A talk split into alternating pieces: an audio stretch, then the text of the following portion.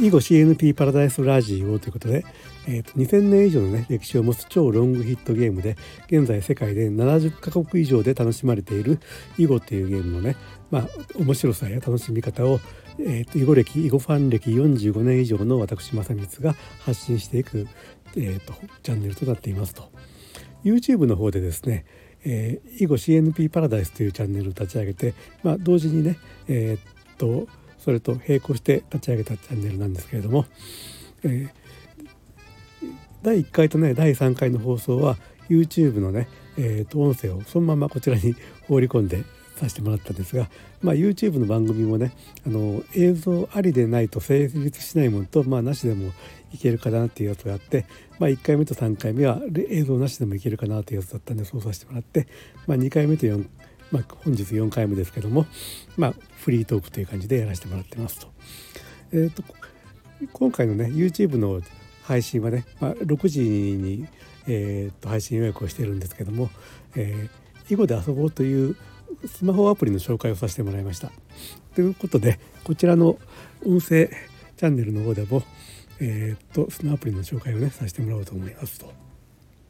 昨年ね2022年末に、えー、っと日本棋院さんの方から、まあ、囲碁で遊ぼうっていう、まあ、囲碁入門の決定版的なねアプリがリリースされましてこれがね無料であるだけでなく広告も全然出て出てこないというね素晴らしいアプリになってましてで、まあ、メインのターゲットは多分小学多分っていうかまあ小学校低学年だと思うんですよね。でまああの皆さん小学校時代を思い出してもらったら分かるかと思うんですけどもまあ計算ドリルとかね漢字ドリルとかなんかあってなんかもう繰り返し繰り返しひたすらいろいろやらされたじゃないですか。でこの囲碁で遊ぶもそういうルールを覚えたりちょっとしたテクニックを覚えたりするのに繰り返し繰り返しのね練習問題がめちゃくちゃ入ってるんですよね。で、まあ、ちょっと大人がやるにはちょっとくどいかなっていうところもなきにしもあらずなんですけども、まあ、それはそれとしてまああの非常にねゲームの要素をたくさん詰め込んであって例えばログインボーナスがあったりから、えーと、いろいろ経験値を積んだり小判をもらったりしてですね。でそれでレベルがアップしたり小判でいろいろ買い物ができたりですね。うん。でもちろん囲碁なんで囲碁対戦して買っていくとなんか気力囲碁の強さの認定をしてくれて、えー、っと何級あなたは何級に認定されましたとかいうのもあるしね。それから、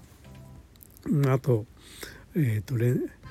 ログイン日数とか通算何時間遊んだかとか1日平均何分遊んでるかとかねそんなのも見れるようになってたりとかねいろいろと楽しめる内容になっています。ということでですねこれ 囲碁で遊ぼうで、まあ、Google プレイとかえー、っと App Store でね検索していただいたら見つかりますんで是非ねこれ、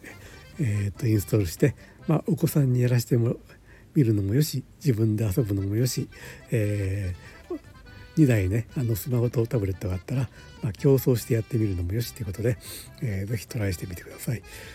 で囲碁で遊ぶ最初はねあの探求の旅っていうのがあって北海道スタートして青森ずずずっと北から南の方へ行って最後沖縄に行ってその後最後にもう一ステージあるのかな。えー、とそれぞれでいろいろ課題が出てきて、まあ、練習問題があってクリアしていくっていう形になってましてそれをある程度クリアしていくと今度はコンピューターとの対戦がね、えー、と修行とか道場とかあるいは石取りゲームといったコンピューターの対戦が最初は鍵がかかってロックかかっててできないんだけども、えー、と探求の旅を進めていくとそういう対戦もできるようになってますんでね、えー、とその辺もねぜひ楽しんでいきましょうということで えー、囲碁で遊ぼうというねアプリのね、えーと、紹介をさせてもらいました。はい